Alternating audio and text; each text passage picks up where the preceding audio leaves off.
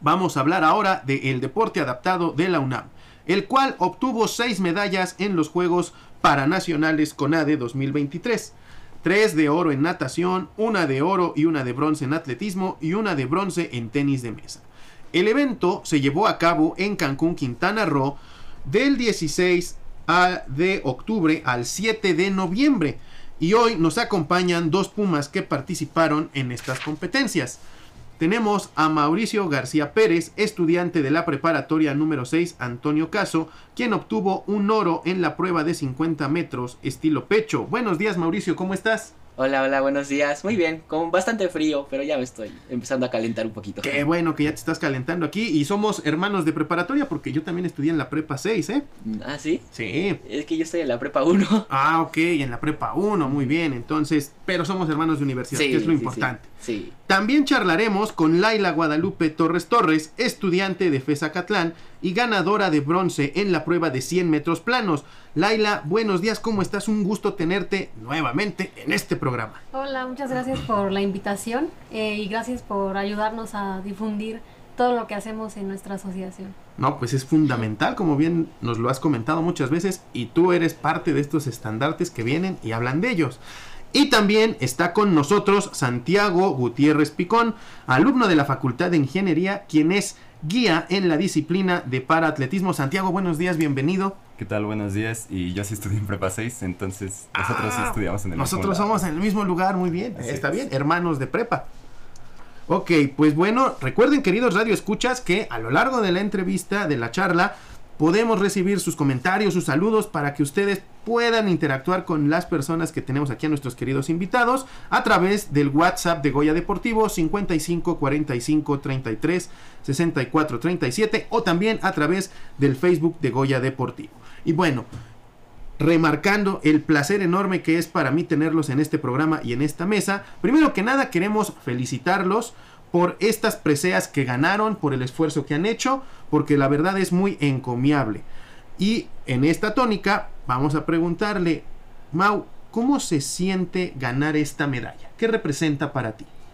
Pues mira, para mí fue muy emocionante. La verdad, yo no esperaba ganarme una medalla de oro. La gané en la prueba de 50 metros de pecho. Y la verdad es que yo sentí que era una prueba en la que, en la que no iba a dar, pero sí pude. Fue un momento muy emocionante para mí. La verdad es que sí estuvo, estuve muy feliz cuando me enteré que iba a ganar la medalla. Y para mí representó algo increíble porque yo nunca pensé que iba a llegar tan lejos. Yo empecé natación como un hobby, como pasatiempo. Y nunca pensé que iba a llegar a competir en las paranacionales y mucho menos que iba a ganar una medalla de oro. Así que fue muy emocionante para mí. Claro, esto es significativo y como bien dices, surgió del mero gusto de nadar y de ahí fuiste puliendo el talento hasta llegar a la medalla. Sí, así es. Muy bien. Laila, en tu caso, ¿cómo se siente ganar esta medalla? Mm, pues, eh, por un lado me siento así pletórica porque, pues, también como lo dijo Mau, no pensé que fuera a llegar tan lejos en el deporte, sobre todo porque empecé a entrenar hace dos años. Entonces, para mí era imposible, eh, pues, poder obtener un logro como este. Eh, pero por otro lado, siento que eh, el hecho de haber ganado la medalla me sirvió para darme cuenta que no solo soy la medalla, y era lo que antes me repetían mucho, que lo más importante no era la medalla. Pero pues yo lo decía, pues claro, o sea, me lo repite gente que ya ganó medallas, entonces como, pues no, no, los- no me lo están diciendo, eh, no tienen razón. Pero cuando pues yo gané la mía, eh, pues por fin lo entendí, entonces ya me siento en paz conmigo mismo. Ok, eso es muy importante. Santiago, ¿cómo se siente formar parte de estos logros? Mm, es bonito, más que nada, lo resumiría así, porque ha sido todo un proceso. Yo al menos llevo dentro de la agrupación desde enero de este año, entonces ya ha sido casi un año en donde hemos trabajado, eh, he visto distintos momentos de cada uno de los participantes en esto, cada uno de los miembros del equipo. Entonces, vernos entrenar todos los días, a veces, bueno, más en vacaciones, más de dos horas, por ejemplo. Luego llegábamos a las 8 o 9 de la mañana y nos íbamos a las 3 de la tarde, todo el día practicando, mm, prácticamente todos los días. Eh, pues es una sensación bonita ver los resultados, ver cuando llegas a la competencia y consigues algo que te satisface, sea, sea el resultado que sea, pero que salgas satisfecho con ello. Ok, sí. Eso yo creo que como dices es importante la satisfacción del trabajo bien hecho, ¿no? Independientemente, o sea, sabemos que el deporte busca el rendimiento, pero antes que eso, independientemente del resultado que obtengas, una, un trabajo bien hecho, un esfuerzo total, es una victoria completa, ¿no? Por supuesto. Yo creo que por ahí va, va esa tónica. Y una vez que me comentaron cómo se sintió ganar esta medalla, ¿qué consideran que fue clave para lograr cada uno su medalla? En tu caso, Mauricio, ¿qué consideras que fue la clave para lograr esa medalla? Pues mira, ¿qué considero que fue clave? Pues mira, básicamente creo que fue el entrenamiento constante, que a lo mejor por horarios de la escuela o así yo no podía entrenar tanto como mis demás compañeros del deporte adaptado o así, pero estuve entrenando muy constantemente y creo que eso, enfocarme en la prueba en la que iba, porque a veces me distraía y eso también afectó en varias pruebas, el concentrarme, el enfocarme bien, el estar relajado, creo que fueron lo que más me ayudó a poder conseguir esta medalla. Ok. Y en tu caso, Laila, ¿qué fue como el punto importante, eh, clave en tu competición para decir, eh, logré esta medalla? Bueno, yo creo que sería muy gracioso, pero me parece que es la esperanza, ¿no? Porque, eh, eh, honestamente, para empezar, no pensé que fuera a ir a, competir, porque me lesioné el tobillo hace un tiempo. Entonces fue como, no, pues no voy a poder. Y pues em, pensaba que, mis, que no iba a dar las marcas por lo mismo de que, como me lesioné, pues no entrené tanto. Eh, se supone que en el tiempo en que tuve mi lesión, iba a ser el más fuerte del entrenamiento y pues ya no se dio de la manera en la que estaba planeado. Entonces dije, no, pues no voy a poder eh, ganar la medalla. Pero en el momento de que estaba ahí, em, pues dije, pues creo que mis entrenadoras, eh, Santiago y todos los que me apoyaban tienen razón. Y pues tenía que dar eh, lo mejor que tuviera y eso hice. Y pues siento que eso fue la clave. Ok, y eso es importante, como bien mencionas, la esperanza, que muchas veces no la tomamos en cuenta muchas veces le damos a veces el peso, pero creo que mencionaron ambos eh, algo muy importante, ¿no? Mao mencionó la parte de, relajarse, de estar en paz, de, enfocarse y tú de mantener la esperanza de lograrlo. Y desde la perspectiva de un guía, Santiago, ¿cómo es eh, encontrar este punto clave para ganar una medalla? Mm, como bien lo comenta Mauricio y como también lo señala Laila, creo que es el resultado del trabajo y de la confianza que hay entre los participantes en el equipo. Trabajo en el sentido del entrenamiento. Lo llevamos haciendo pues, todo este tiempo, va siempre mentalizado con esa meta. Entonces, así cuando llegas al momento de la competencia, ya te sientes más tranquilo, porque ya es algo que has practicado, que conoces, no estás fuera de tu lugar. Entonces, si eso lo unes con la confianza entre los miembros del equipo, que sabes que son personas que están junto a ti, te apoyan, te dan cierta sensación de seguridad, entonces te sientes con la capacidad de enfrentarlo te sientes con la capacidad de lograrlo y por supuesto eso es a mi parecer un punto clave para, para conseguir estos resultados. Ok, y eso es fundamental. Y fíjense con lo que ya están interactuando nuestros queridos radioescuchas. Les mandan muchos saludos y también muchas felicitaciones a todos ustedes. Perita Torres, Claudia Peña, Paco Cano, Yolanda Vargas, Beatriz Mendoza, Nayeli Orijuela, Ana Lilia y Dani Arriaga, que están aquí al pendiente, los saludan, los felicitan chicos, gracias por sus saludos. Y también saludos a Adán Ramírez desde San Bartolo. Adán, muchos saludos, gracias por escucharnos. Y Nayeli manda muchas felicidades a Mauricio, Laila y Santiago, que dicen que son un gran ejemplo para todos nosotros que estamos aquí escuchándolos por su dedicación, por su esfuerzo. Entonces, justamente, gracias por estar al pendiente. Y bueno, como ya dijimos, eh, que Laila y Santiago compiten en atletismo justamente, eh, también queríamos comentar, para que los radioescuchas tengan conciencia, que Laila y Santiago compiten, o sea, son eh, guía y competidora, porque tienen una discapacidad visual, en este caso, y en el caso de Mauricio también. ¿Cómo es correr o nadar con esta discapacidad? Cuéntenos un poquito, ¿cómo se adaptan? en el caso de Mauricio? Mm, pues mira, fíjate que yo, ah, te digo, empecé a nadar como un hobbit y no nadaba en una alberca olímpica como tal, nadaba en una alberca pues, X, una alberca chiquita. Y entonces, pues sí fue un poco difícil al principio, más que nada mantener como que la, la dirección de donde iba, porque yo siempre me iba chueco cuando estaba empezando a nadar. Pero conforme fui mejorando en mis técnicas, fui aprendiendo el cambio a la alberca olímpica, Como que empecé a mantenerme derecho y ahí sí es una sensación un poco extraña, por ejemplo, cuando estás en el agua y vas nadando, no sientes paredes, no hay nada como visual o a veces de oído porque se tapan los oídos cuando estás nadando. Tienes que confiar como que en tu, insti- en tu- instinto. Y pues yo aprendí a eso, como desde la salida a siempre intentar irme como derecho, ya no voy tan chueco. Y sí es un poco raro, te digo, porque como tal una referencia auditiva o de tacto casi nunca puedes encontrar a menos que te pegues a un carril.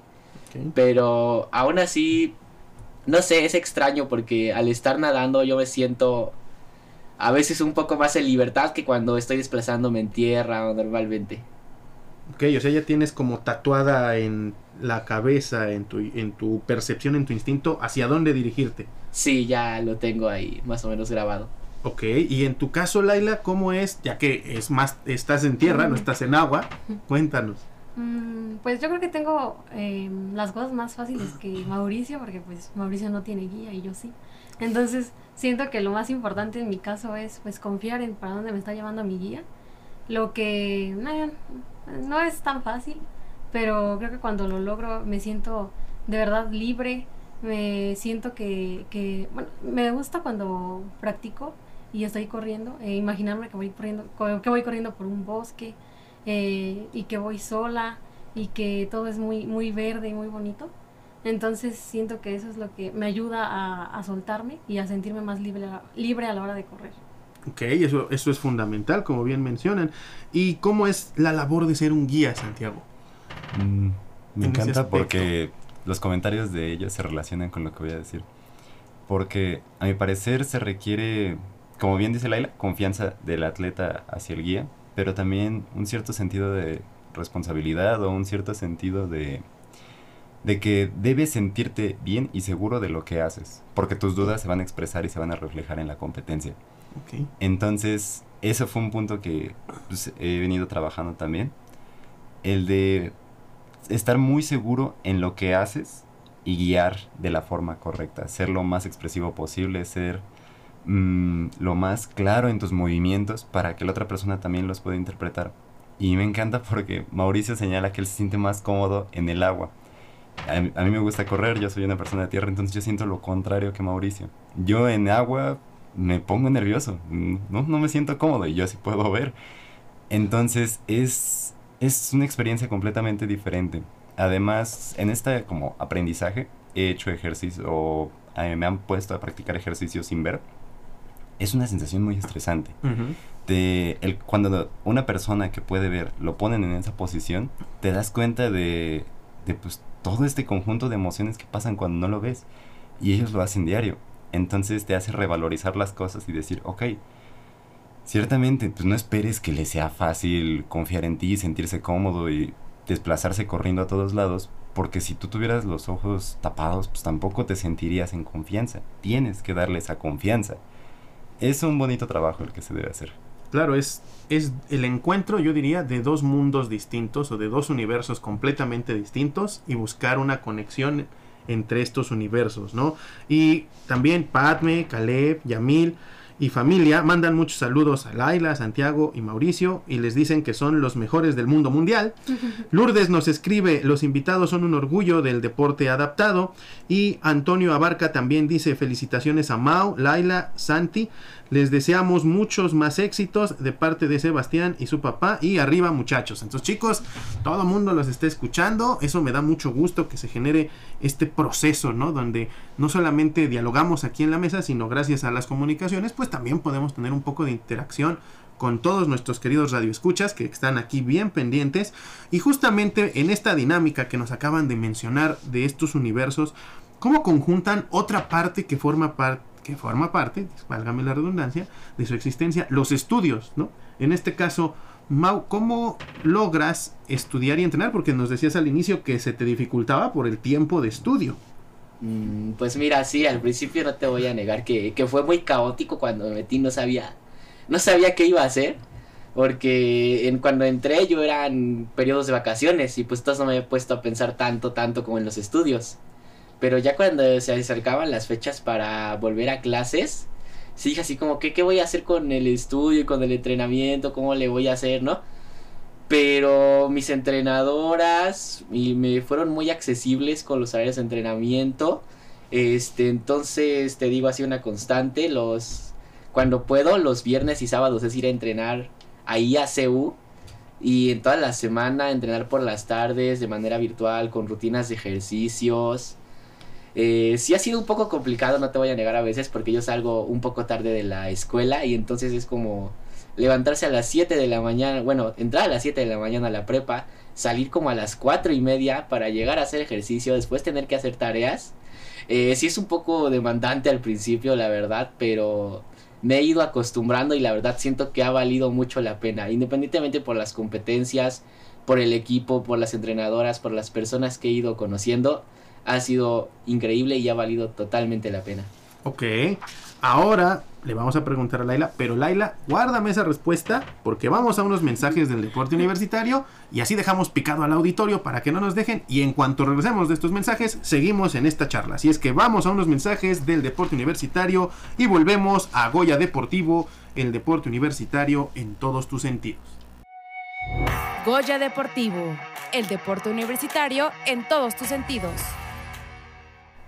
Estamos de vuelta aquí en su programa Goya Deportivo y seguimos conversando con los deportistas universitarios Mauricio García Pérez, que es estudiante de la preparatoria número 1, Laila Guadalupe Torres Torres de FESA Catlán y Santiago Gutiérrez Picón, alumno de la Facultad de Ingeniería. Nos habíamos quedado antes del corte en preguntar cómo equilibraban sus estudios y el entrenamiento y Mauricio ya había contestado y pedimos que Laila nos contestara ahorita para que no se fueran y escucharan la respuesta completa. Así es que Laila, cuéntanos cómo equilibras esto.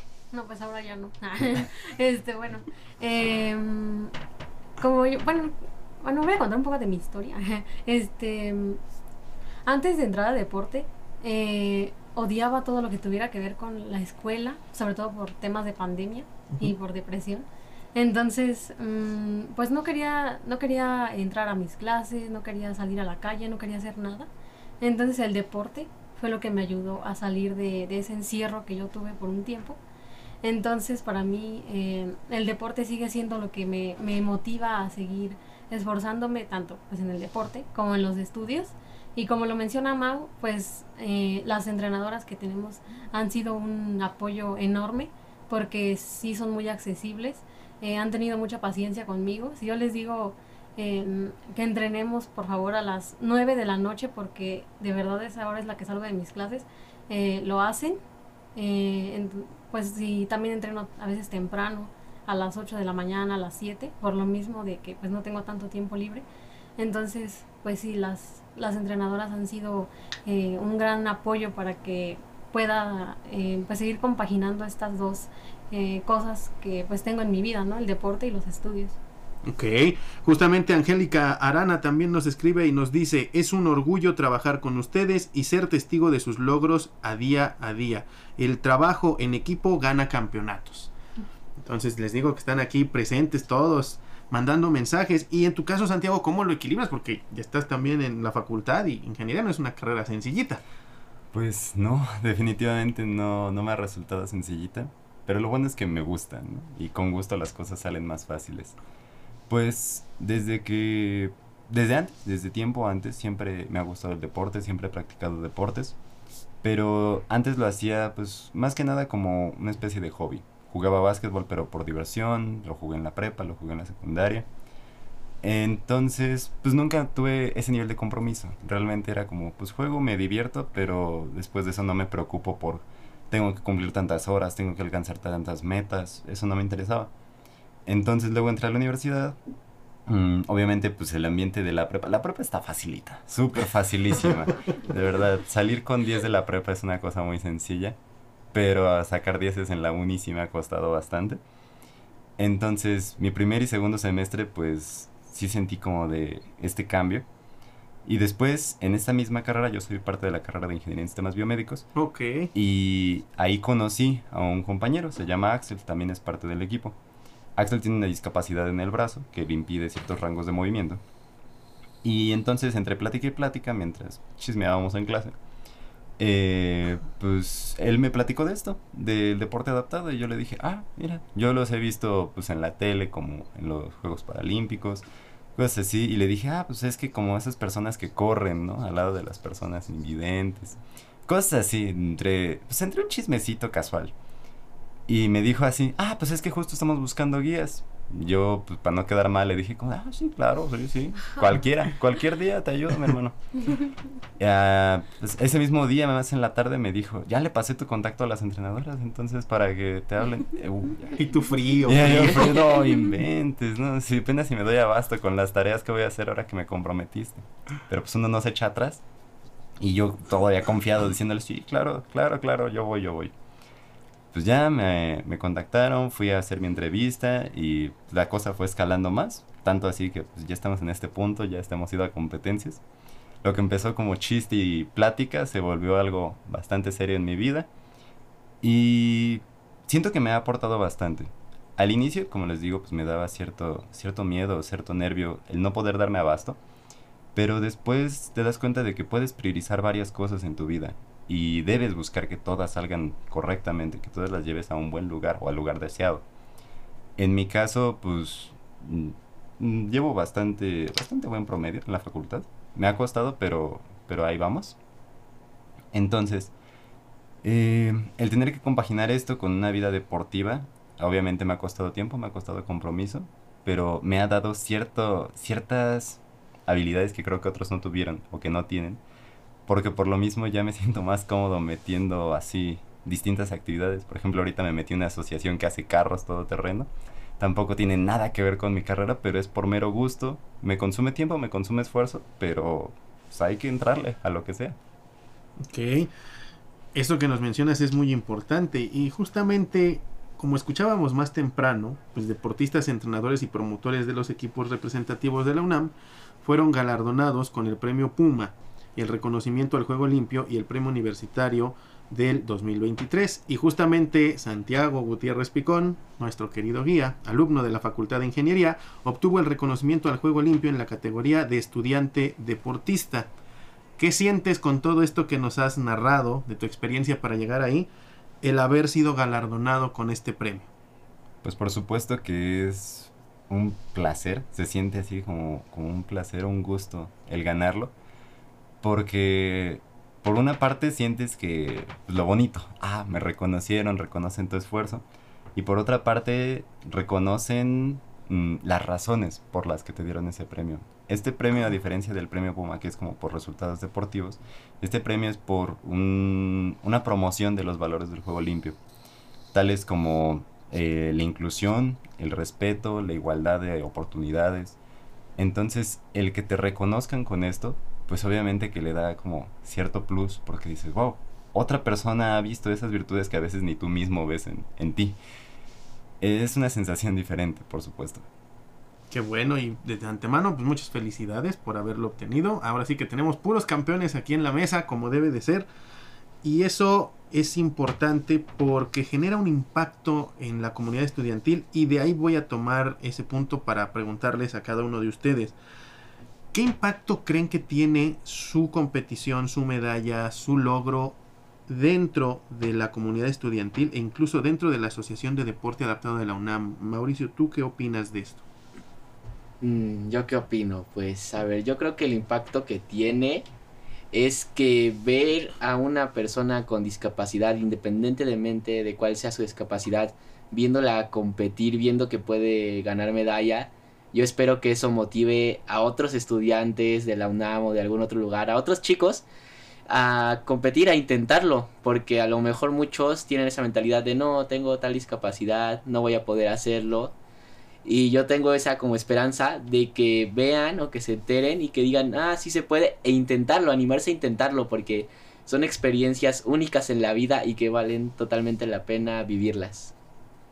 Ok, eso es muy importante, hay que saberlo transmitir, como bien dices, y esa esperanza es fundamental porque nos motiva, como bien mencionaba Laila, a esforzarnos y a seguir adelante. En tu caso, Laila, ¿cómo sería esta opinión? ¿Qué es lo que tú crees al respecto? del impacto que genera tu competir, eh, tu logro para la comunidad estudiantil y la asociación.